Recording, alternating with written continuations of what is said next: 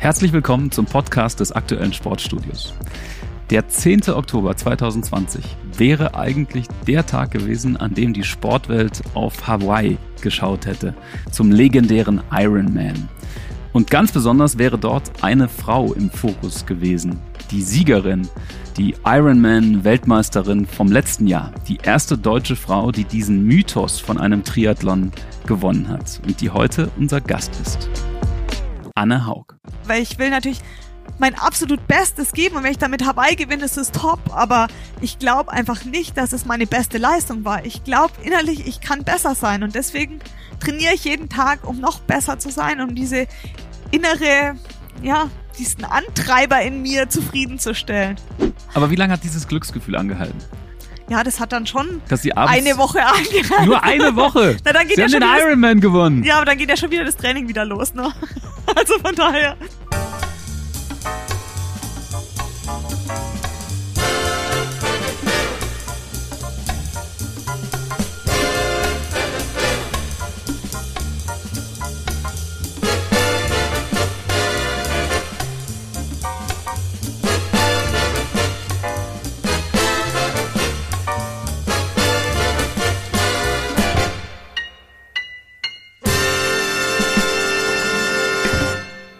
Anne Haug, herzlich willkommen. Hallo. Schön, dass ich hier bin. Wobei streng genommen sind Sie ja eigentlich die Gastgeberin. Tja, ist Wo schön, sind- dass Sie vorbeigekommen sind. Wo sind wir hier genau? Ja, wir sind hier am Olympiastützpunkt in Saarbrücken, wo ich täglich trainiere. Und was ist das für ein Raum?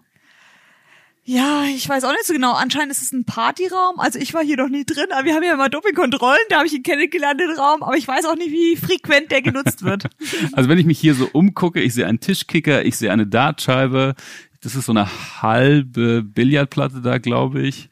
Ähm, was heißt Partyraum? Also das heißt, Sie, wenn Sie hier noch nie drin waren, Sie machen keine Party? Nö, also wir Triathleten haben relativ wenig Zeit zum, zum Party machen. Wir brauchen den Schlaf zur Regeneration. Von daher, ja, ab und zu wird im Sommer mal außen gegrillt. Ich schätze mal, dann gehen die halt auch rein. Aber ähm, nee, also ich glaube, die Triathleten sind ja die größten Feierer, sagen wir mal so. Das sind die, anderen Sportarten. Die sind die ganze Zeit am Trainieren. Tja, wir sind gut müde am Abend zumindest. Olympiastützpunkt Saarbrücken, hier wohnen Sie auch. Sie haben mir auch gerade Ihre kleine ähm, Wohnung gezeigt, Ihr Apartment, so würde ich es mal eher nennen. Davor standen ungefähr 30 Paare Schuhe. Tja, was, bra was braucht, braucht man, ne?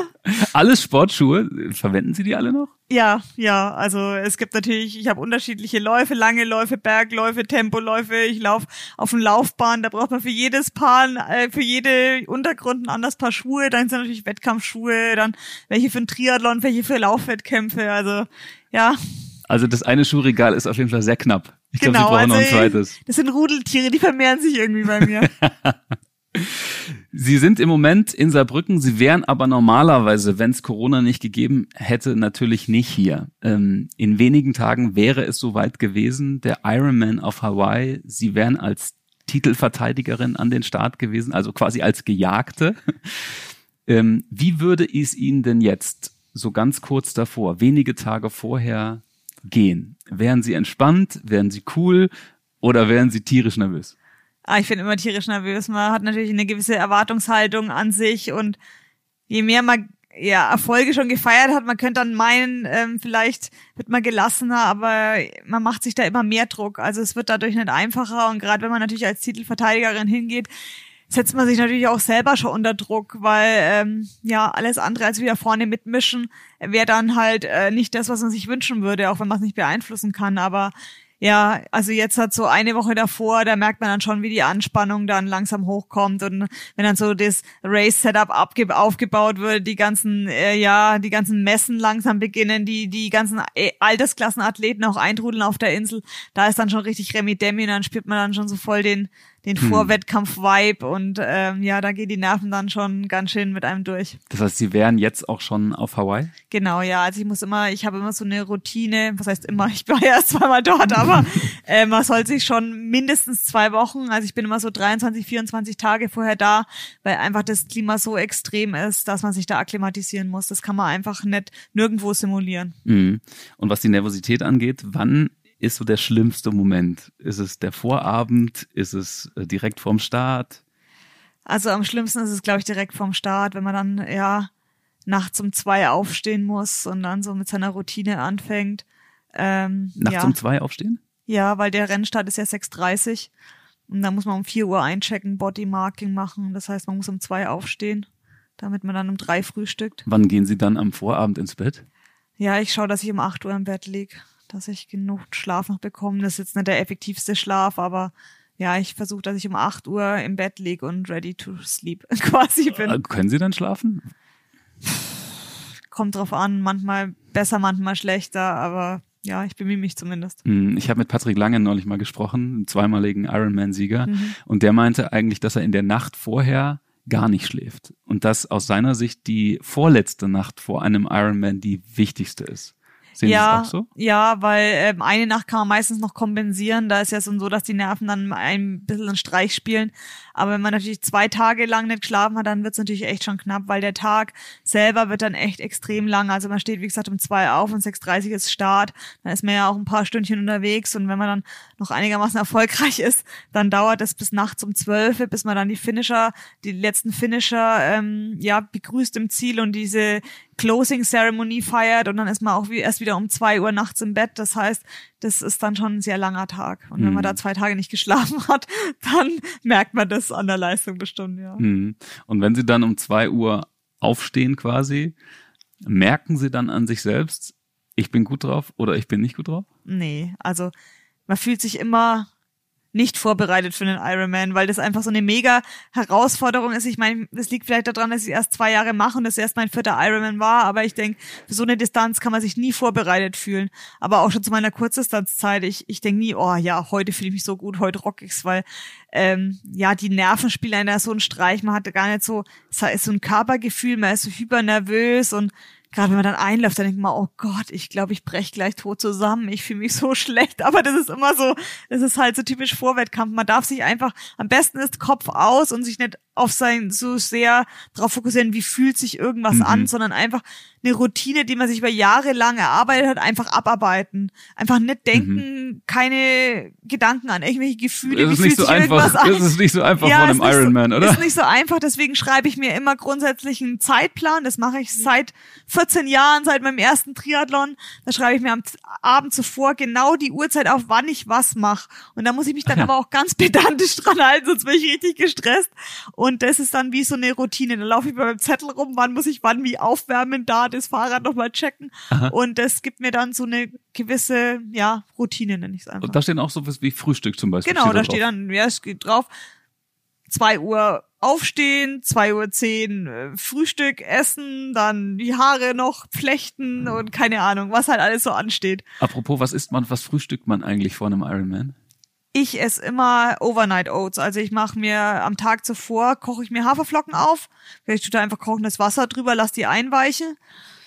Mit ein bisschen Zimt, bisschen Ingwer und in der Früh mache ich dann, ähm, da bringt mir meine Füße immer so ein ganz kleines Döschen Nutella mit. Das ist so eine Mini-Version, die es, glaube ich, an der Tankstelle gibt. Nutella. Nutella, das ist das einzige Mal, wo ich Nutella esse, ist dann früh, das gibt mir einfach noch so ein bisschen Power, dann hält es länger satt. Und für einen Ironman gönne ich mir dann so ein, das ist so ein Esslöffel, so 30 Gramm Nutella damit viel rein. zu viel Zucker? Ja, das ist das einzige Mal, wo ich wirklich Zucker esse. Okay, Ja. ja, ja, tatsächlich. Das mache ich okay. damit rein, Also das ist genau. eher so ein Ritual mittlerweile. Das ist so ein Ritual. Nur seitdem ich Langdistanz mache. Für die Kurzdistanz braucht man das nicht, aber für die Langdistanz Mhm. kann man jede Energie gebrauchen, die man noch kriegen kann am frühen Morgen. Jetzt hat natürlich diese Corona-Krise Sie ganz besonders getroffen, weil Sie eben als Titelverteidigerin natürlich bei allen Rennen in diesem Jahr irgendwo auch ein Star gewesen wären, oder? Ja, na, vor allem hätte man halt noch so zusätzliche Sachen machen können. Also man hat ja natürlich auch jetzt tolle Chancen bekommen, sei es äh, ja Motivationsvorträge zu halten oder zu Veranstaltungen eingeladen zu werden oder ähm, ja, was dann halt drumrum außerhalb des Sports auch noch stattgefunden hätte. Das ist natürlich jetzt mit einem Mal abgebrochen und natürlich auch die Wettkämpfe, klar, wo man natürlich ähm, gern gestartet wäre. Ich meine, ich bin Sportler, ich mache das, weil ich meinen Sport gern mache und lieb und ähm, ja, des Sportes wegen, aber leider ja, sind die Wettkämpfe gerade ein bisschen rar gesät. Der Ironman ist zum ersten Mal in der 42-jährigen Geschichte abgesagt worden. Erst wurde er ja verlegt, hätte dann im Februar stattfinden sollen, aber auch das ist mittlerweile abgesagt. Waren Sie einverstanden? Haben Sie es verstanden? Ja, also sicher, wenn die, ähm, wenn nicht gewährleistet werden kann, dass da für die Sicherheit und Gesundheit von jedem gesorgt ist, dann kann man das einfach nicht verantworten, weil ich meine, das ist eine sehr kleine Insel und da stürmen Tausende von Leuten drauf ein. Ähm, das ist einfach nicht gewappnet. Wenn da was passieren sollte, sind die ja auch äh, krankenhaustechnisch gar nicht auf, auf so eine Masse gewappnet und äh, Mhm. das kann man einfach da niemandem zumuten und ja, es ist auch utopisch, dass da irgendwelche Abstandsregeln gewahrt werden, wenn ähm, 10.000 Leute da am Start sind oder wie viele Leute da am Start sind. Hätte man da nicht auch eine Lösung, irgendein Konzept finden können? Weil ich meine, sehr viele Sportarten kehren jetzt zurück. Der Fußball war der erste, äh, aber auch die Tour de France zum Beispiel fand jetzt statt. Ja, es wäre natürlich die eine Möglichkeit gewesen, das nur für die ähm, Profiathleten anzubieten, weil ich meine, es wären 25 Frauen und 35 Männer, glaube ich. Ähm, Das war ja auch in der Diskussion. Das ja, aber ich meine, der, das ist halt einfach, unser Sport lebt halt davon, dass wir das eben gemeinsam mit, dem, mit den Altersklassenathleten machen. Das ist unser Mythos, das ist das, was unsere Sportart auszeichnet. Und es wäre einfach nicht das Gleiche gewesen, das ohne die ganzen äh, Amateursportler zu machen. Und Hm. ich weiß auch gar nicht, ob sich das dann finanziell auch tragen würde. Also ich meine, wir sind einfach kein Fußball, wir sind immer noch Triathlon Mhm. und, ähm, und die, die Anbieter leben von den Amateuren, die Ja, viel Geld bezahlen, um genau, mitzumachen. die ganze Insel lebt von diesem einen Event, Mhm. von daher ja. Hm.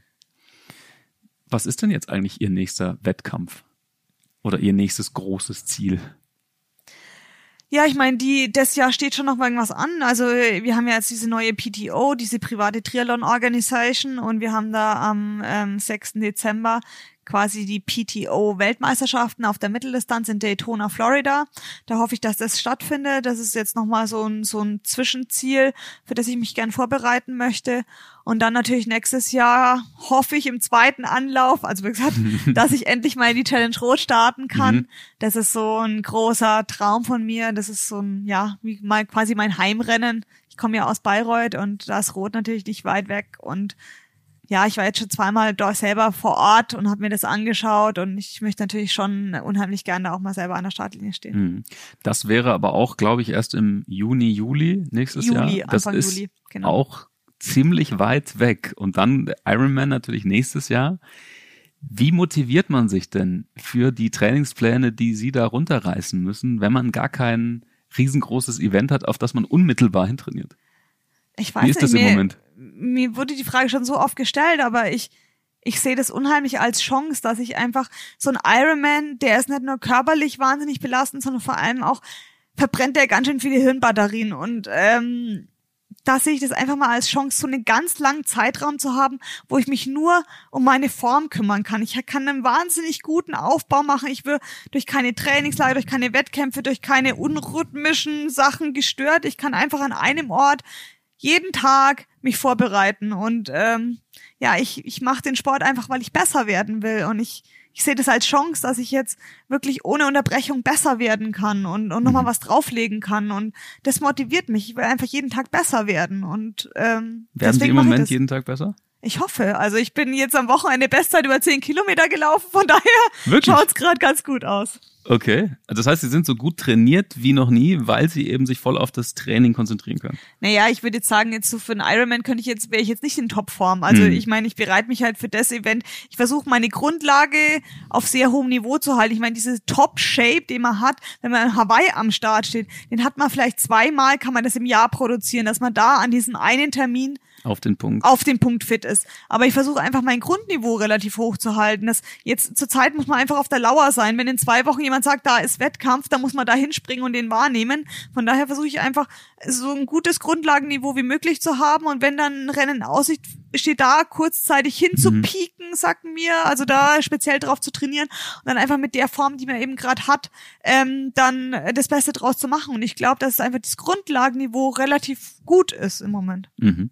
Konnten Sie denn jetzt in der Corona-Phase, in der heißen Corona-Phase auch richtig trainieren? Konnten Sie alles trainieren? Also nee, Schwimmen war natürlich wie bei jedem anderen auch eingeschränkt. Also der Olympiastützpunkt hier musste für vier Wochen auch zumachen. Da bin ich dann nach Hause zu meinen Eltern.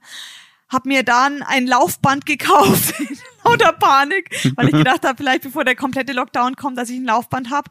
Und ich mache Aber ja so, Schwimmen, train Schwimmen trainieren mit dem Laufband ist auch schwierig. oder? das ist schwierig, ja. Ich habe mir dann ähm, mit diversen Zugseilbändern an, am Treppengeländer irgendwelche Zugseilkonstruktionen gebaut und versucht irgendwie die schwimmspezifische Muskulatur aufrechtzuerhalten. Und nach vier Wochen habe ich ähm, dann eine ganz nette Familie äh, Bekannte kennengelernt, der, die haben einen ganz mini kleinen Pool im Garten, also so zwei Meter auf sechs Meter. Und da habe ich dann meine Füße zusammengebunden an einem Gummiseil und außen Ach. befestigt und bin dann auf der Stelle in diesem mit Neopren in diesem sechs Meter Pool gepaddelt und ähm, ja, man versucht halt das Beste draus zu machen und wir sind Triathleten. Das war also, für die Nachbarn bestimmt auch ein lustiger, lustiger Anblick, oder? Das war vor allem für die Kids ein lustiger Anblick. Und, Wie viele ähm, Stunden lagen sie dann da in dem Pool? Ja, man kann es halt nicht so lang. Also ich war maximal eine Stunde drin. Hm weil das natürlich schon, man schwimmt ja im, im stillstehenden Wasser, das heißt, das Wasser ist ja betonschwer, das ist ja wie wenn man sich ins Wasser stellt und einfach das stehende Wasser mhm. durch, weil man bewegt sich ja nicht, man schwimmt auf der Stelle, von daher ist es natürlich für die Muskulatur schon eine andere Belastung, aber allein dieses Wasser an den Händen zu fühlen, das ist halt einfach unheimlich wichtig, weil ja, Schwimmen kann man halt nur durch Schwimmen simulieren und nicht an Land. Und wie sah das mit diesen Zugseilen aus, was Sie gerade davor beschrieben hatten, was Sie die Wochen vorher machten? Ja, als erstes habe ich einfach so Terrabänder ähm, über mir befestigt an der am Treppengeländer und habe dann versucht, den, den Schwimmzug nachzuahmen.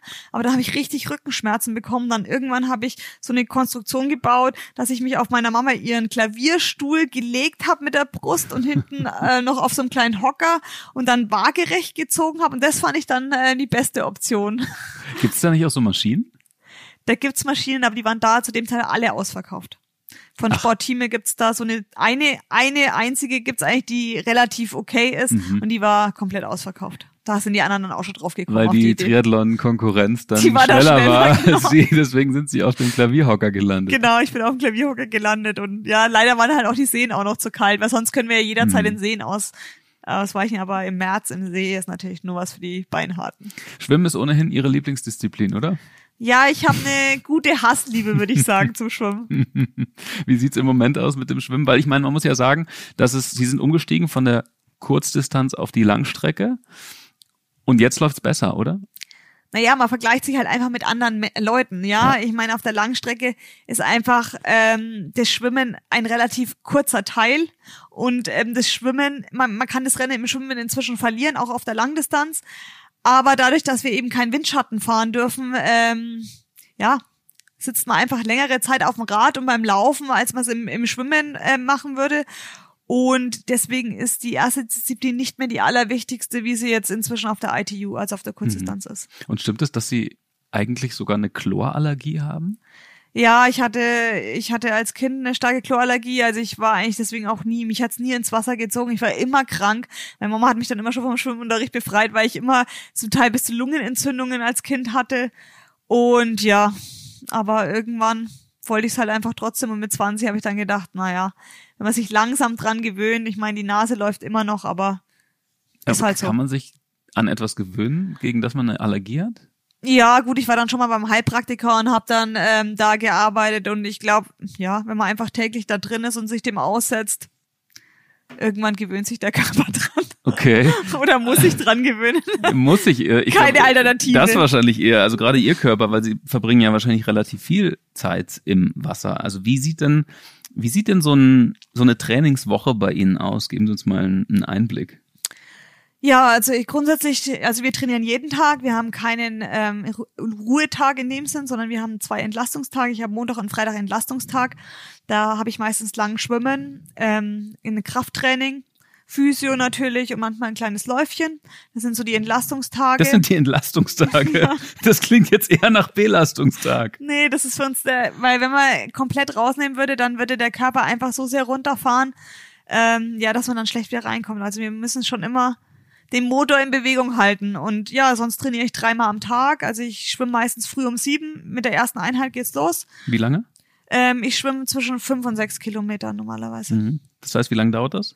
So eineinhalb Stunden, eine Stunde mhm. vierzig, mhm. genau. Mhm. Dann gehe ich heim, Frühstück. Also ich snack davor, dann frühstücke ich groß. Mhm. Und ähm, ja, dann geht's weiter entweder mit Radfahren oder Laufen. Meistens mache ich Radfahren dann eine Einheit. Die dauert dann, je nachdem, wie da gerade der Schwerpunkt ist. Manchmal habe ich Grundlageneinheiten, die dauern dann bis zu vier, fünf Stunden. Manchmal habe ich aber auch ganz harte Sachen, die dauern dann ja zwei Stunden.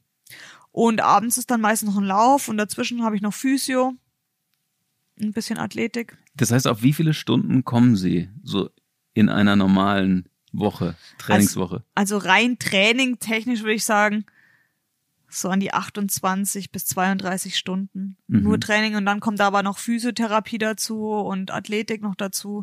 Also mhm. es ist ein Volltagesjob, wie halt jeder andere auch, der früh um sieben auf die Arbeit geht und dann abends mhm. um sieben zu Hause ist. Aber das, was Sie jetzt gerade beschreiben, klingt jetzt eher nach mehr, oder? Als einem Vollzeitjob, wenn Sie auch noch Physio machen und wahrscheinlich Massagen und so weiter. Und ja, aber das gehört ja mit dazu einfach. Ich meine, man lebt diesen Sport und ähm, ist ja auch schön, zu Füße zu gehen. Da, also ich sehe das jetzt nicht als Arbeit an, zu Füße dann zu gehen. Klar, mhm. es ist Teil meines Berufs und manchmal tut's auch richtig weh, aber das ist auch schön, um einfach runterzukommen, einfach mit einem netten Menschen zu reden. Das ist ja auch eine gute Freundin von mir. Und ähm, ja, das gehört dann einfach zu meinem, das ist halt so ein Tagesrhythmus, ja. Aber sie haben kein Wochenende zum Beispiel, also im Vergleich zu jemandem, der normalen Vollzeitjob Ach so, hat. ja, gut, das stimmt. Aber dafür mache ich es ja auch nicht, bis ich 65 bin wahrscheinlich. Wer weiß. Wenn Wer man, weiß, wenn, also. man, wenn man ihren Ehrgeiz kennt. ja, ich mache halt so lange, wie es geht und ich weiß, dass es ein großes Privileg ist, äh, Leistungssport machen zu dürfen. Und gerade, ich habe schon so viele ja, Verletzungen hinter mir, wo man wirklich gedacht hat, okay, jetzt geht's wirklich nicht mehr weiter und äh, das ist die, das Ende der Karriere. Bin ich mir halt schon bewusst, dass es wirklich ein Privileg ist und nicht das jeden Tag genieße es noch machen zu können und ähm, Aber haben Sie nie mal so einen Tag, wo Sie aufstehen und denken so, boah, ich will heute nicht ins Wasser, ich habe null Bock. Doch, das gibt's natürlich. Also ich muss auch sagen, ähm, das Schönste an jeder Trainingseinheit ist immer, wenn sie vorbei ist. Weil äh, man muss ja schon jeden Tag wirklich auch an seine Leistungsgrenze gehen. Ich meine, ich mache keinen Hobbysport, ich mache Leistungssport. Es geht darum, Leistungsgrenzen zu verschieben. Das heißt, man muss an die Leistungs- und an die Schmerzgrenze jeden Tag auch ran. Und es ist klar, das ist eine Qual zum Teil, aber man hat halt ein Ziel und dafür muss man sich halt quälen. Und wenn ich weiß, heute quäle ich mich, profitiere ich morgen dann davon mm. und wird besser. Und deswegen mache ich so. Für die zwei, drei Momente, wo man dann vielleicht mal ganz oben steht. ganz schön viel Aufwand für zwei, drei Momente. Ja, aber die sind es dann wert, weil die eben so besonders sind im Sport, ja. Apropos, ähm, wie hat sich Ihr Leben verändert seit dem großen Triumph im letzten Jahr, seit diesem besondersten Moment, den Sie bisher erlebt haben? Dem Sieg beim Ironman? Ja, also es war wirklich schon, also krass, so hätte ich es mir wirklich nicht vorgestellt, weil ich meine, das Jahr davor war ich ja auch nicht schlecht. Ich bin bei meinem Debüt Dritte geworden, aber gefühlt hat es da überhaupt keinen interessiert. der erste The Winner Takes It All, das ist wirklich ein Spruch, der im Ironman da wirklich wahr geworden ist. Ähm, ja, ich habe zum Glück einen ganz tollen Manager, der da ganz viel für mich abfängt und ähm, ja, ich hatte natürlich, ähm, das Medieninteresse war natürlich wahnsinnig hoch und man hätte ganz viele tolle Sachen machen können, aber wir waren dann schon wirklich sehr bedacht, haben uns da zusammengesetzt und das wirklich sortiert und dann gezielt ausgewählt, was wir gerne machen würden und was nicht. Und ich meine, ich bin auch keine 25 mehr. Ich, ich, ich möchte auch nächstes Jahr nochmal gut sein. Und ähm, deswegen ist für mich das Wichtigste immer mein Sport. Von daher wollte ich auch gar nicht, dass sich so viel ändert. Ich meine, hier in Saarbrücken, da bin ich nichts Besonderes hier am OSP. Hier bin ich eine von vielen Leistungssportlern. Da ist mir jetzt nicht hier, ähm, dass man diesen Stempel Weltmeister auf dem Kopf hat, sondern da läuft man einfach mit. Ähm, da ist alles wie immer und das finde ich auch schön, weil ich fand mein Leben vorher schön und möchte mhm. auch, dass es so bleibt. Und ähm, das ist eine schöne Zubrot, dass man auch noch aus seinem kleinen Triathlon-Welt mal raus kann und äh, ganz tolle Sachen erleben darf, aber am Ende des Tages bin ich immer Triathletin und, und lieb meinen Sport und möchte alles, dass es so bleibt, wie es ist. Mhm. Wenn Sie jetzt die Augen schließen und an Hawaii 2019 denken, woran denken Sie als erstes? Ja, an diese, also das Schönste ist echt, wenn man dann über die Ziellinie läuft und dieser Tag danach, dieses, ich kann es gar nicht beschreiben, aber die Anspannung ist einfach so wahnsinnig groß vor so einem Wettkampf, weil man macht sich selber Druck, man möchte natürlich, ich hatte ein ganz schwieriges Jahr davor, also die Vorbereitung war komplett, äh, ja, also ganz schlecht. Ich war ein halbes Jahr verletzt und es lief eigentlich überhaupt nicht nach Plan und ich habe natürlich auch ein tolles Team, die sich da jeden Tag für mich eingesetzt haben und da möchte man denen natürlich auch was zurückgeben und dann dieser Tag danach, das ist dieser einzige Tag im ganzen Jahr, wo man wirklich so diese diese Zufriedenheit hat bevor es dann wieder losgeht, ach, ich möchte noch das und das und das besser machen und das wäre vielleicht noch nicht so gut. Aber dieser Moment der Zufriedenheit, wie wir dann alle in der Eisdiele saßen, also mein, mein, mein Trainer, der Dan war dabei und meine Füße, die Sabrina war mit dabei und dann sind wir in eine in unsere Standard-Eisdiele gegangen, wo wir letztes Jahr da auch schon waren, wo es dieses mega riesen Eis gibt. Und da waren wir einfach alle drei da gesessen und haben da so ganz in Ruhe, ohne was zu sagen, unser Eis gelöffelt. Das war irgendwie der beste Moment, weil wir Ehrlich? alle drei einfach so still zufrieden waren. Und das war einfach das Geilste, wo ich mich Mhm. dran erinnern Mhm. kann. Ja. Welche Sorten? Also ich hatte Macadamia und was hatte ich denn noch? Ich glaube einfach, Stracciatella hatte ich. Und das Okay. sind wirklich, also das ist amerikanisch überdimensioniert. Also die gehen da wirklich mit einer Mistgabel in diesen Eisding rein und es läuft überall runter. Das letzte Jahr wurde mir schon die Kindertische verbrannt, weil alles getropft hat. Und das war einfach, das war einfach sensationell. Und da wollten wir unbedingt wieder hin und Mhm. ja, das war einfach schön. Und das war war- so das pure Glück. Genau, das war einfach, und vor allem bei jedem, weil wir sind alle nicht die Feierer, wir, wir drei und einfach, und auch nicht so, die dann so nach außen gehen und das irgendwie rauslassen müssen, sondern einfach diesen Moment, wo jeder wusste, ach, es hat einfach geklappt, ne? Mhm. Alles ist aufgegangen und wir sind einfach mal kurz einfach zufrieden mit der Welt. Mhm. Und weil jeder von uns dann auch so ehrgeizig ist, mein Dan hat ja nicht nur uns Triathleten und Frodo, sondern er hat ja auch ähm, sein Bora Hans Grohe Team Dann ihr und Trainer, genau, der auch Jan Frodeno Genau, und Sabrina. Meine Füße, die hat ja auch viele andere Leistungssportathleten, bei denen es dann auch wieder weitergeht. Aber dieses eine Moment mal kurz innezuhalten und mal zufrieden zu sein, das hat uns, glaube ich, allen ganz gut Mhm. getan. Aber es war doch bestimmt mehr als dieser eine Moment Zufriedenheit, weil Sie vorhin gesagt haben, es ist so ein Tag, bevor man sich wieder Gedanken macht, was kann ich verbessern. Ja. War es nur ein Tag? Naja, ich meine, danach, äh, man ist da auch in so einem, man, man realisiert das ja alles gar nicht. Also das ist irgendwie so ein Film. Ich meine, man denkt immer, wenn man das endlich erreicht hat, dann fühlt man sich ganz anders. Dann gehen alle Wünsche in Erfüllung, was sie auch in Erfüllung gehen. Aber ich glaube, man selber verändert sich ja nicht. Man, man, man denkt vielleicht, man fühlt sich anders, aber man ist immer noch der gleiche Mensch und jeder fragt mal, hast du schon realisiert, hast du schon realisiert? Oder fühlst du dich jetzt anders? Und ich denke mal, hm, ja, vielleicht kommt's noch, vielleicht kommt's noch, aber ein Jahr danach kann ich sagen, es ist einfach was ganz Tolles, wenn, wenn Träume in Erfüllung gehen. Aber es verändert einen als Menschen. Man fühlt sich nicht anders, man ist nicht anders. Man war einfach nur unheimlich glücklich danach und, und zufrieden. Und das finde ich einfach das Schöne, dass man einfach mal komplett zufrieden war. Obwohl ich jetzt im Nachhinein sage, ah, ich möchte gerne noch schneller Rad fahren und da können wir noch verbessern und da können wir noch verbessern. Man brennt ja immer. Aber wie lange hat dieses Glücksgefühl angehalten? Ich würde sagen, ja, das hat dann schon eine Woche angehalten. nur eine Woche. Na, dann geht Sie ja haben schon den Ironman gewonnen. Ja, aber dann geht ja schon wieder das Training wieder los, ne? Also von daher. Aber da ist man doch im Training wahrscheinlich auch ganz anders drauf.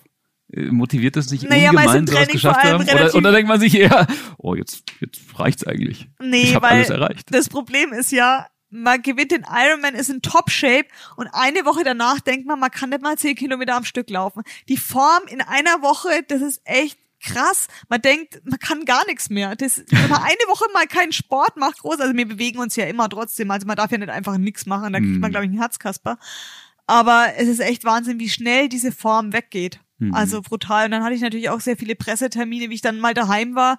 Da ging natürlich der ganze Trubel los und dann kommt man natürlich auch nicht dazu, dann äh, seinen Trainingsplan so durchzuziehen. Und ähm, ja, ich muss sagen, ich war dann relativ viel auch kränklich und so, weil es ist halt, was mich das wirklich gelehrt hat, ist, dass unser, ähm, unser Sport eben nicht funktioniert. Ich mache diese Trainingseinheiten, hake ich ab und beschäftige mich da mit anderen Dingen, ähm, sondern dass dass man besser wird, indem man die Trainingseinheit macht und danach wirklich was Vernünftiges sich zu essen macht, sich auf die Couch legt, Ruhe hinkriegt an Körper, weil wie ich dann immer unterwegs war bei den ganzen ähm, ja Events und ich dann früh um sechs noch in irgendwelche Hotels auf dem Laufband früh gelaufen bin und dann abends noch mal was reingequetscht habe und dann bin ich um zwei ins Bett und am nächsten Tag mit dem Flieger weiter. Da habe ich einfach gemerkt, ey, das betreibt so Raubbau an meinem Körper, das kann man einfach nicht machen. Man kann nicht Hochleistungssport machen und nebenbei äh, noch viel reisen und ähm, ja andere Dinge Hm. tun. Das ist einfach ein Job, Hm. der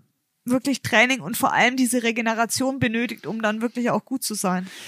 Dieses Ding oder diese Frage, was macht es mit einem, wenn man den Traum, auf den man immer hinarbeitet, jahrelang, wochenlang, wenn man den erreicht hat? Den, das finde ich eine total spannende Frage. Ich habe mit Andrea Petkovic darüber auch im Podcast gesprochen und sie sagte, als sie noch ein No-Name war, hat sie sich gesagt, sobald ich in den Top 100 bin, bin ich der zufriedenste Mensch der Welt. Dann war sie in den Top 100 und dann hat sie sich gesagt, naja, aber Top 50 wäre doch toll. Also wenn ich Top 50 erreicht habe, dann bin ich wirklich zufrieden bis an den, ans Ende meines Lebens. Dann war sie in Top 50 und dachte sich, oh, Top 10 wäre doch toll. Genauso war es bei mir auch. Ich wollte früher immer mal zweite Bundesliga starten. Das war mein großes Ziel, zweite Bundesliga zu starten. Dann habe ich das relativ schnell geschafft. Dann habe ich gedacht, oh, ich krieg diese Zufriedenheit, ne, diese innere Ruhe, die kommt einfach nicht. Und dann wollte ich mal, ähm, ja, keine Ahnung, Europacup, dann wollte ich Weltcup, dann wollte ich mal einen Weltcup gewinnen, dann wollte ich zur WTS, dann wollte ich zur Olympia und dann wollte ich Ironman machen, dann wollte ich den Ironman gewinnen und dieses, das kommt nie. Und das ist, glaube ich, das Gute, weil das treibt uns an, jeden Tag besser zu werden. Ich glaube, wenn wir eben, deswegen ist es ja so was Besonderes, dieser Tag nach dem Wettkampf, wo man diese einen Tag, diese komplette Zufriedenheit spürt und die dann zum Glück auch wieder weggeht, weil ich glaube, wenn die da anhalten da wäre, dann wäre das das Ende der Karriere, weil ähm, dann wäre man nicht mehr getrieben, besser zu werden und man muss immer besser werden, weil andere, die das noch nicht gewonnen haben, würden immer mehr brennen wie du selber. Deswegen kannst du deinen Sport nicht machen wegen Siegen, wegen Medaillen oder sonst was. Du musst es immer machen, weil du, weil du besser werden willst. Das ist was, was dich immer antreibt. Wenn ich jetzt das nur machen würde, um einmal Hawaii zu gewinnen, dann wäre meine Karriere zu Ende. Aber ich will natürlich mein absolut Bestes geben und wenn ich damit Hawaii gewinne, ist es top, aber ich glaube einfach nicht, dass es meine beste Leistung war. Ich glaube innerlich, ich kann besser sein und deswegen trainiere ich jeden Tag, um noch besser zu sein, um diese innere, ja, diesen Antreiber in mir zufriedenzustellen. Das ist einerseits total schlüssig, andererseits aber irgendwie auch traurig, weil wenn man sein ja. großes Ziel erreicht hat, dann hofft man doch auch, dass das einen insgesamt im Leben einfach glücklicher macht, weil man sagen kann, ich habe das jetzt erreicht. Ich da strebt man immer danach nach dieser Glück, aber das wird man nie erreichen. Solange man ähm, Leistungssport macht, kommt man nicht zu dem Punkt. Also mhm. darf man, glaube ich, auch nicht zu dem Punkt kommen, sind Sie, weil man sich Sie sonst eine, zurücklehnt. Sind Sie eine Getriebene? Ja, total. Ja? Ja. Also ich kann, auch wenn dann immer irgendwas Grundlage drin steht, ich muss einfach immer hart machen oder wenn was Hartes drin ist, dann will ich immer noch mal ein bisschen besser sein und und dann mein Trainer noch mal ein bisschen glücklicher machen, weil ich noch härter fahren kann. Und man versucht einfach, ja, man ist getrieben, besser zu werden. Also man hat, auch wenn man mal eine ruhige Einheit hat, man ist irgendwie, ich habe immer so einen Mann mit der Peitsche in mir, der mich immer so anträgt. Ich kann gar nicht dann, weil ich, ja, weil ich den Zwang habe, besser werden zu wollen. Und das stresst unheimlich. Und ich wünschte manchmal, der wäre ein bisschen leiser, dieser Mensch in mir, aber das ist halt mein Charakter, so wie ich bin, glaube ich. Und das, was mich halt zu dem macht, wie ich bin mhm. und mit dem ich anscheinend Erfolg habe. Aber ich glaube nicht, dass ich das legen würde, solange ich Leistungssport mache. Mhm.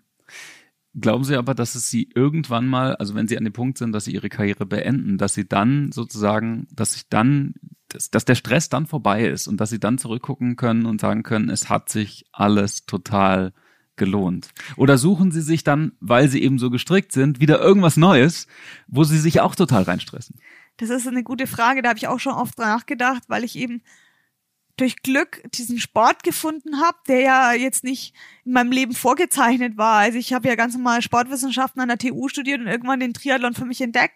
Und dass ich dann was finde, für das ich so brenne und da mein ganzes Herzblut, mein ganzes Leben in diesen Sport steck, ist, glaube ich, was Besonderes. Und ich weiß nicht, ob ich nach, nach dem Sport, nach meiner Karriere nochmal sowas finde, wofür ich so brenne wie für den Sport. Ich glaube nicht, dass es möglich ist.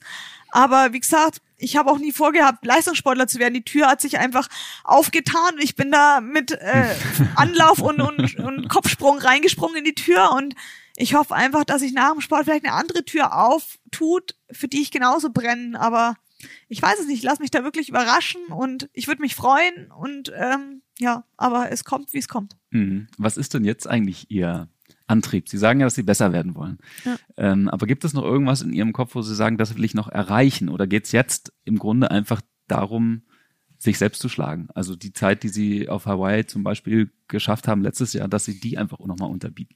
Ja, ich will einfach eine bessere Performance machen. Also ich möchte vor allem im Rad glaube ich, dass da noch viel Potenzial ist, weil ich das einfach erst seit zwei Jahren mache. Das, das ist einfach der größte Unterschied zur Kurzdistanz, also diese langen Radeinheiten und dieses harte KA-Fahren, das ist einfach was, was man über Jahre Was heißt KA-Fahren? Ähm, Kraftausdauer, das ist einfach so eine Kraftausdauerbelastung.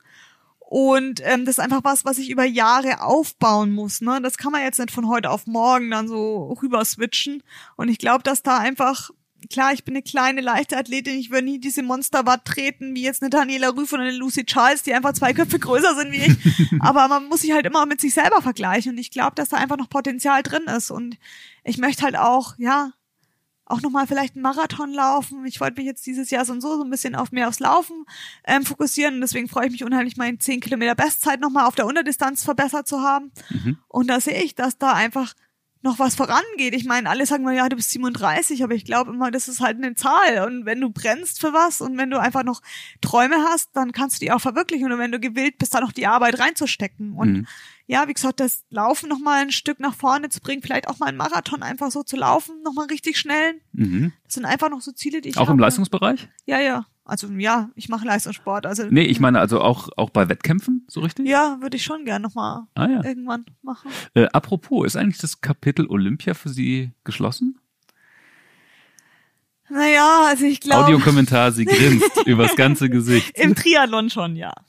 Genau, weil sie von der Kurzstrecke ja auf die Langstrecke gewechselt sind. Und für genau. alle, die sich im Triathlon nicht so gut auskennen, Langstrecke ist ja nicht olympisch, das ist eben der Ironman und die mhm. Kurzstrecke ist olympisch. Ja. Aber daran schließt sich natürlich gleich die Frage an, weil Sie gesagt haben, dass Sie gerne im Marathon vielleicht auch Wettkämpfe bestreiten würden. Wäre das vielleicht eine Distanz? Das ist natürlich ein großer Olympia? Traum irgendwie, so insgeheim schlummert der in mir, aber ah. ähm, ja, es ist ein Traum, dem ich jetzt nicht länger nachgehen kann, weil ich einfach ja Triathletin bin und nächstes Jahr einfach Rot als großes Ziel habe. Aber es wird immer in meinem Kopf bleiben. Das ähm, ist ein Geheimnis, das ich immer mit mir rumtrage. Jetzt ist kein Geheimnis, ist kein mehr. Geheimnis mehr. Jetzt ist es, aber wir sind ja unter uns. Ähm, das natürlich so in mir schlummert, weil ich einfach, ja, aber mhm vielleicht ergibt sich irgendwann die Tür und äh, ich möchte einfach vor allem für mich mal einfach schauen, wie konkurrenzfähig bin ich da überhaupt. Und jetzt hatte ich am Wochenende, wie gesagt, mal die Chance, es mal über zehn Kilometer zu sehen, wie konkurrenzfähig ich bin. Und vielleicht ergibt sich eine Chance, über einen Halbmarathon das mal zu sehen und vielleicht dann auch mal über einen Marathon, wenn es irgendwann reinpasst. Aber es ist jetzt kein primäres Ziel von mir. Aber ich meine, wie ich mit Triathlon angefangen habe, wollte ich mal zweite Bundesliga und Olympia war so weit weg wie der Mars. Mhm. Und jetzt war ich zweimal bei Olympia, von daher denke ich mir, es kommt, wie es kommt. Mhm. Weil wenn, dann wäre es doch was für nächstes Jahr, Tokio 2021, Naja, also oder? da ähm, muss man sagen, dass wir gerade echt sehr, sehr gute Marathonleute haben. Mhm. Und da müsstest du schon unter 2,28 laufen und äh, das würde ich mir jetzt gerade nicht zutrauen. Nein, da muss man sich schon auch ähm, gezielt drauf vorbereiten. Und das mhm. ist einfach während des Triathlon-Trainings einfach nicht möglich. Ich meine, mhm. du musst ja immer noch schwimmen, du bist dann breit und trägst mehr Gewicht rum wie andere. Und äh, klar, hast ja auch Oberschenkel vom Radfahren und das ist, ja, nee, das ist halt einfach so in meinem Hinterkopf, weil ich einfach eben diese diese das Laufen besonders gern mag und ähm, ich einfach für mich mal einen schnellen Marathon irgendwann ist es das Ziel, mal einen schnellen Marathon für mich zu laufen, einfach mal mhm. zu sehen, was geht. Da möchte ich mich dann aber auch speziell darauf vorbereiten. Aber das ist jetzt einfach äh, jetzt in den nächsten Zeit einfach nicht geplant. Mhm. Denn mit Olympia, das muss man dazu sagen, haben sie ja gewissermaßen noch so eine kleine Rechnung offen, oder? Kann man das so sagen? Ja, natürlich, das ist immer sowas. Ich glaube, für mich haben einfach Ziele, die man nie erreicht hat, einfach eine wahnsinnig große Faszination und macht es zu sowas, ja, unheimlich begehrenswerten, weil, ähm, ja, ich habe acht Jahre lang für diesen olympischen Traum gelebt und ähm, nie so das Ergebnis gekriegt, das ich mir gewünscht hätte. Einmal elfte, einmal 36. Ja, genau. Also London und, und Rio. Genau. Und ähm, das hat dann immer eine ganz große Strahlkraft und man denkt, das ist wirklich das ultimative Ziel, weil man das natürlich nie erreicht hatte. Hm. Sie haben Ihr Alter vorhin selbst erwähnt, äh, dass Sie sich noch total jung fühlen, dass Sie gesagt haben, das Alter ist im Grunde nur eine Zahl. Jetzt muss man ja auch sagen, dass gerade im Triathlon die Spitzenathleten häufig älter sind, also älter als beispielsweise in anderen Sportarten, wie jetzt Fußball oder, oder auch Radsport. Ähm, Jan Frodeno ist, glaube ich, 39 geworden. Äh, nächstes Jahr, also wenn dann Hawaii stattfindet, ist er 40. Ähm, wie lange kann man denn eigentlich im Triathlon in der Weltspitze dabei sein? Tja, ich glaube, ähm, so lange, wie man es wirklich erstens, wie sein Körper mitmacht und wie lang seine Birne vor allem mitmacht. Weil ich glaube, je länger die Strecke, desto niedriger die Intensität, desto mehr ist wirklich, wie wie gewillt ist man, sich wirklich noch jeden Tag so zu quälen und immer wieder an sich zu arbeiten. Ich glaube, dann lässt dann halt vielleicht irgendwann einfach so die Berufsmüdigkeit dann einkehren. Mhm. Und deswegen, ähm, ja, hören Leute dann irgendwann im gewissen Alter auf. Aber ich glaube nicht, dass es da eine Leistungsgrenze in dem Sinn gibt. Also ich meine, Also ich glaube, es ist nichts Körperliches, sondern eher was Mentales. Ja, ich glaube schon, dass irgendwann halt ja die Geschwindigkeit nachlässt, aber im Ironman, ich meine, wenn man ehrlich ist, man braucht keine Top-Geschwindigkeit. Die Geschwindigkeit, die man da läuft, ist eine halbe Minute auf einen Kilometer langsamer, die die ITU läuft. Also es ist kein High-Speed und ich glaube, den kann man auch noch im hohen Alter erzielen. Klar wird's auf dem Rad, es wird alles immer härter, immer spezifischer, aber warum soll man das nicht ähm, auch noch im hohen Alter können? Man muss dann sicherlich, braucht einen guten Trainer, der eben ähm, mit älteren Athleten umzugehen weiß, weil einfach die Regeneration vielleicht nicht mehr so gut ist. Aber wenn man das weiß und wenn man da einen fähigen Mann an seiner Seite hat oder eine fähige Frau, dann ist es, glaube ich, möglich. Und ich meine, Ausnahmen bestätigen die Regel. Ich glaube, Elliot Kipchoge ist 43 hm. und ist der schnellste Mann der Welt. Also ähm, ja, ich glaube, genau. das ist einfach wie, wie sehr man noch brennt. Und irgendwann hm. lässt es Brennen nach und das wird bei den meisten Leuten, keine Ahnung, zu einem gewissen Zeitpunkt stattfinden. Aber Ausnahmen gibt's eben immer. Hm. Sie haben vorhin gesagt, äh, Sie sind, finden das jetzt eigentlich gar nicht so schlimm, dass es gerade keine Wettkämpfe gibt, weil sie sich aufs Training konzentrieren können und weil so ein Ironman ein wahnsinniger, ich weiß nicht mehr genau, wie sie es ausgedrückt haben, aber so ein Hirnstress. Ja, so ein Hirnbatteriefresser ist. Ja. Was, was haben sie damit gemeint?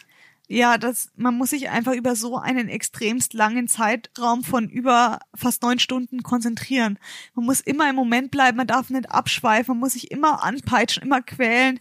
Man, man, ja, man fechtet einfach so viele innerliche Kämpfe mit seinem Schweinehund über Stunden, der immer sagt, bleib doch einfach stehen, leg dich einfach in den Graben und schlaf und hör einfach auf zu treten oder hör einfach auf zu gehen.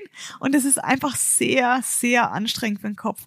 Immer wieder Wege zu finden, über diese Schwächephasen sich drüber zu peitschen, immer wieder sich selbst zu justieren, bin ich jetzt gerade im optimalen Bereich, kann ich schneller, mache ich alles richtig. Gerade auf Hawaii, da darf man sich einfach keine Fehler erlauben, weil die, ähm, ja, die Bedingungen einfach so extrem sind, dass wenn man einmal die Verpflegung nicht gescheit macht, dann ist Game Over an dem Tag. Mhm. Und man muss sich einfach auch wahnsinnig gut verpflegen, man muss sich gut kühlen, man muss gut in sich reinhören. Das ist einfach so eine wahnsinnige Hirnleistung über, über acht, neun Stunden dass es wirklich sehr, sehr zehrend ist danach. Wie schaffen Sie das? Welche Tricks haben Sie da? Ähm, natürlich äh, trainiert man die Quälfähigkeit ähm, schon im Training jeden Tag, wenn ich mich in meiner Garage gegen die Wand äh, fünf Stunden auf die Rolle setze und die Wand anschaue. Ich meine, da trainiert man seinen Kopf ganz gut und lernt mit seinen eigenen Gedanken zurechtzukommen. Aber klar gibt's dann irgendwelche Sachen, dass man eben, man muss das Rennen eben runterbrechen auf kleine Etappenziele. Also man kann sich nicht an den Start stellen und sagen, okay, jetzt ziehe ich mal acht Stunden 40 durch und ähm, das geht einfach nicht. Man muss äh, das Rennen in kleine Scheibchen sich einteilen und sich da Ziele setzen, dass man sagt, okay, jetzt bis zur Boje will ich mal hier versuchen, mich gut in der Gruppe zu sortieren, dann will ich meine Position finden, dann will ich bis zur nächsten Boje einen guten Rhythmus finden, dann um die Boje, wenn es dann um den Wendepunkt geht, da will ich versuchen, die Innenkurve schön zu kriegen, vielleicht nochmal ein, zwei Plätze gut zu machen und sich immer so kleine Etappenziele setzen und und das ja, fast neun Stunden lang. Ja, das ist mhm. eben anstrengend, ja. Mhm. Und ähm, gerade auf dem Rad, wo dann einem wirklich der Hintern, der Rücken einfach alles wehtut und man einfach nur runterwinkt, aber eigentlich will man auch nicht runter, man denkt, oh Gott, dann kommt noch ein Marathon. Das kann man sich daneben gar nicht vorstellen. Einerseits will man vom Fahrrad, andererseits denkt man, oh nein, bitte lass es doch ein bisschen sein. Da muss man dann eben, ja, irgendwie, ich, wenn es dann richtig schwer wird, manchmal, dann versuche ich mir äh, Lieder vorzusingen, dass ich in Rhythmus bleibe. Radfahren ist ja sehr rhythmisch mit der Trittfrequenz, dass ich einfach Aha. den Kopf, der dann sagt Schmerz, Schmerz, Schmerz, Schmerz, Schmerz, mit Melodie, Melodie, Melodietakt irgendwie übertönen kann. Was sind das für Lieder? Ach, ganz unterschiedlich. Also ich höre zum Beispiel total gern von Eminem und Rihanna das I Like the Way It Hurts. Das höre ich immer, wenn ich ähm, auf der Rolle sehr hart fahre, weil das so den Beat hat von meiner Trittfrequenz, wenn ich richtig hart in der Walle fahre. Und wenn dann jemand sehe, es singt, okay, it's okay because I like the way it hurts, da denke ich mir, okay, es ist schon okay, wenn es weh tut. Die fühlt den glaube, Schmerz auch. Ich glaube, es muss so sein. Das ist ein dann Lied schon gut. wie geschrieben für sie. Ja, das ist quasi perfekt. Ich, ich glaube, da geht es um, um Herzschmerz, aber wahrscheinlich. Äh ja, ich glaube, es heißt I like the way you lie oder so, aber ich höre immer nur den Einsatz, it's alright because I like the way it hurts und dann denke ich mir, okay, alles ist okay, es ist schon gut, wenn es weh tut. Genau das richtig. Führt direkt zur Frage, sind Sie Masochistin? Ich glaube, das muss man schon in einem gewissen Maße sein, sonst kann man den Sport nicht durchmachen. Man muss Spaß am Quälen haben, weil es ist eine große Qual und ähm, Auch wenn auf Instagram das immer alles so schön, wir sind alle nur in der Sonne und ähm, im Freibad und äh, braun gebräut. Ja. Aber es ist schon, wenn man es leistungsmäßig macht, sehr viel Qual und Überwindung jeden Tag mit dabei. Was ein großes Privileg ist und ich mich da gar nicht beschweren will, aber man muss da wirklich ja, es geht halt dann auch drum, seinen Körper schmerztolerant zu machen. Und das ist eben unsere tägliche Aufgabe auch in dem Sinn. Mhm. Wir kommen jetzt so langsam äh, zum Ende, aber eine Sache wollte ich auf jeden Fall noch fragen, denn ich habe gelesen, dass Sie Weltmeisterin sind, nicht nur im Ironman, sondern dass Sie noch einen anderen Weltmeistertitel schon mal errungen haben. Ja. Und zwar im Indiaka. Indiaka. Ja, genau. Was ist Indiaka? Indiaka, das ist so ein kleiner, ja, Ball mit Federn, also eigentlich ein flacher Ball mit Federn. Das hat man bestimmt schon im Schrank gesehen, wo das kleine Kinder so mit der Hand schlagen. Das ist so ein Rückschlagspiel. Das wird wie Volleyball gespielt, nur fünf gegen fünf anstatt sechs gegen sechs. Aber ist genau wie Volleyball mit Zuspieler, Angriff, drei Kontakte innerhalb der Mannschaft. Und ja, genau, da sind wir 2000 Weltmeister in Estland geworden, in der Mixed-Mannschaft. Und wie, wie kamen Sie dazu? Das ist so ein ähm, ja CVJM-Sport. Ähm, das haben wir einfach in der Jugendgruppe zu Hause gemacht. Und dann irgendwann sind wir immer besser geworden und es ist ja auch eine Randsportart. Hm. Ich würde es selber als Randsportart bezeichnen. Ich würde sagen, es ist eine Exotensportart wie Hallenhalmer. ähm, ja, Äußerste Randsportart. und ähm, ja, das ist halt so ein kleiner Kreis, das es betreibt, aber auch viele Länder, die das betreiben. Und, ähm, und da ja. wird man einfach mal so Weltmeister. Ja, Anscheinend, ja. Oder einfach, weil sie da auch sich komplett reingestresst haben und jeden naja, Tag ist immer noch eine Mannschaftssportler, da nützt nichts, wenn sich einer reinstresst. Ich habe mich natürlich schon sehr reingestresst, aber die anderen haben das auch, haben das schon auch ambitioniert betrieben, aber das kann man jetzt überhaupt nicht mit Leistungssport be, be, mhm. ja, vergleichen. Wir haben uns da halt einmal die Woche oder zweimal die Woche getroffen, haben das trainiert und haben viel Spaß gehabt mhm. und ähm, sind dann da halt ähm, Weltmeister geworden, ja. Überragend. Überragend. Jetzt sind Sie quasi zweifache Weltmeisterin. Äh, haben Sie eigentlich auch, auch noch Hobbys oder ist dafür gar keine Zeit bei dem ganzen Trainingsumfang, nee, den Sie darunter also, reißen? Ich bin, glaube ich, von Grund auf relativ langweilig, deswegen ähm, eignet sich Leistungssport perfekt für mich, weil ich überhaupt nichts vermisse. Ich bin kein großer Weggeher. Ich gut, ich habe früher ewig gern, ja, ich habe ja auch viel Tennis und, und Badminton und Beachvolleyball und so gespielt. Das würde ich jetzt nicht sagen, vermisse ich, weil ich einfach viel zu platt bin, um das noch zu machen. In meinem Tag hat es einfach gar keinen Platz. Und in dieser einen Woche Saisonpause darf ich es auch nicht machen, weil ich mich dann sofort verletzen würde. Oder auch mal Skifahren, das würde ich natürlich auch gerne mal machen, aber ist sowas, was ich gern machen würde, aber jetzt nicht da brennen oder das mir irgendwie, ja, abgehen würde. Da denke ich dran und denke, ach, das wäre bestimmt mal ganz schön. Aber das hat Zeit bis nach der Karriere und ja, ich bin einfach unheimlich langweilig. Ich liebe es dann mal zu häkeln oder zu stricken. Das klingt total altbacken oder so Dokus zu machen. Aber das ist einfach was nach dem Training. Ich will mich da einfach nur noch auf die Couch legen mhm. und äh, ja, irgendwas so nebenbei machen. Ja, ich habe Mützen mal eine Zeit lang richtig ambitioniert gehäkelt. Ich hatte so viele, dass ich dann irgendwann angefangen habe, die in die Altkleidersammlung zu schmeißen. Was? Weil die Was? Nicht an Freunde verschenkt. Äh, naja, die waren dann recht hart. Das waren wie so Helme irgendwie, weil ich recht fest immer häkel. Und ja, dann habe ich mal mit äh, Tops Dann, dann ist ja vielleicht so für als Fahrradhelm geeignet. Ach so, ja. Naja, ich weiß nicht, ob das diese Norm hat, diese CE-Norm, aber ich kann ja mal schauen. So, jetzt kommen wir zu unserer Kategorie drei unten, drei oben. Das heißt, drei kurze Fragen, einmal sportlich, einmal persönlich und kurze Antworten. Okay, ich versuche mich kurz zu halten. Drei unten. Drei oben. Meine größte Stärke ist. Ehrgeiz. Meine größte Schwäche ist. Äh, ja, auch zu ehrgeizig zu sein, gleich verbissen zu sein. Auch. Mhm. Wenn ich mit einem Sportler, einer Sportlerin für einen Tag tauschen könnte, dann am liebsten mit? Ich würde gern mal den Speed vom Elliot Kipchoge. Ich möchte einfach gern mal in seinem Körper und mal sehen, wie sich das anfühlt, so schnell zu laufen. Und was mich noch mehr interessieren würde, mit einem Schwimmer mal zu tauschen, weil das würde mich echt brennend interessieren, wie sich Schwimmen eigentlich anfühlen muss. Vielleicht kann ich das dann in meine Sportart über. Das wäre vielleicht noch äh, interessanter, wie das Laufen. Sie meinen, wenn man wirklich schwimmen kann. Aber ja, genau, wie sich das anfühlt. Aber das ich sensationell. Es kann doch nicht wahr sein, dass Sie nicht gut schwimmen können. Sie sind in der Elite, in der Elite der Triathleten. Sie haben den Ironman gewonnen. Da müssen Sie gut schwimmen können. Ja gut, man vergleicht sich natürlich immer mit dem Besseren. Also und ähm, das Schwimmen ist halt einfach, ja, das, was ich halt einfach nicht so gut kann. Und ähm, klar, man vergleicht sich nur mit diesem 1% der Weltbevölkerung oder 0,01% der Weltbevölkerung, aber da will man halt auch hin und da ist halt das Schwimmen wirklich was, was ausbaufähig ist. Und wenn man sich das halt mit 20 selber beigebracht hat, dann ist es einfach nicht so ausgereift, wie das jemand von klein auf macht. Okay, also Michael Phelps. Ja, zum Beispiel, aber ich würde auch jeden anderen nehmen. Okay. Ich glaube, jeder andere kann auch besser schwimmen als ich. Jetzt drei oben, also drei persönliche Fragen. Erste Frage zur Bucketlist. Ein Lebenstraum, den ich mir noch nicht erfüllt habe, ist? Das Coole ist, ich habe gar keinen großen Lebenstraum, deswegen, ich weiß nicht, ich glaube, ich mache alles so, wie ich es mir immer gewünscht habe. Ich lebe einfach so, dass ich denke, wenn es morgen vom Blitz erschlagen wird, dann war es gut, wie es war. Okay, das ist aber eine schöne Lebenseinstellung. Gibt es nicht noch irgendwas, irgendeine Reise oder ich weiß nicht, irgendeine Sprache, die Sie lernen wollen oder sonst irgendwas? Ähm Also jetzt nicht, wo ich so danach brenne, dass mir, klar, wenn ich immer, ich verbringe sehr viel Zeit in Spanien, es wäre natürlich schön, wenn ich es mehr verstehen würde, aber ich bin einfach zu faul, es zu lernen, von daher kann es nicht so dringend sein. Und Also, die Leute sprechen ja gut Englisch. das ist aber interessant. Also da haben Sie nicht diesen brennenden Ehrgeiz in Eben sich. nicht. Ich Okay. kann ihn nur auf ein was kanalisieren. Ich bin da so weg autistisch veranlagt, glaube ich.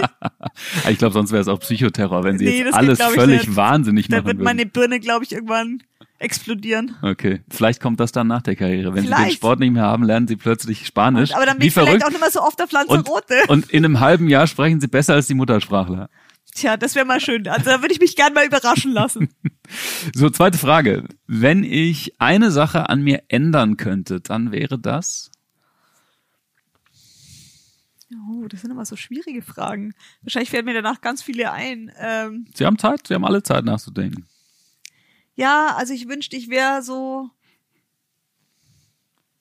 ja, nicht so gestresst. Ich bin echt immer so, so gestresst und ich wünschte, ich könne alles mal, auch mal die, die sieben Grade sein lassen. Das kann ich eben nicht. Ich bin immer so getrieben und das, das stresst mich unheimlich und ich merke, dass mir das körperlich auch nicht gut tut, wenn ich immer so getrieben bin und ich wünschte, ich könnte mich einfach mal entspannen. Aber das wünschte ich mir wirklich, ja.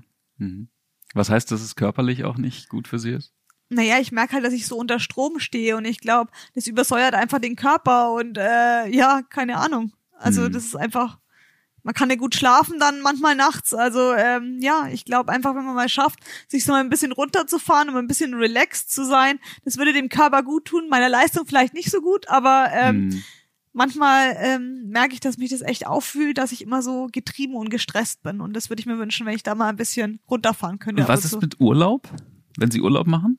Schaffen Sie es dann mal so richtig komplett runterzufahren, das System? ich mache eigentlich nie Urlaub, weil ich ja nur ähm, eine Woche komplett trainingsfrei habe und dann fängt ja schon wieder langsam an, das Training. Eine Woche nur.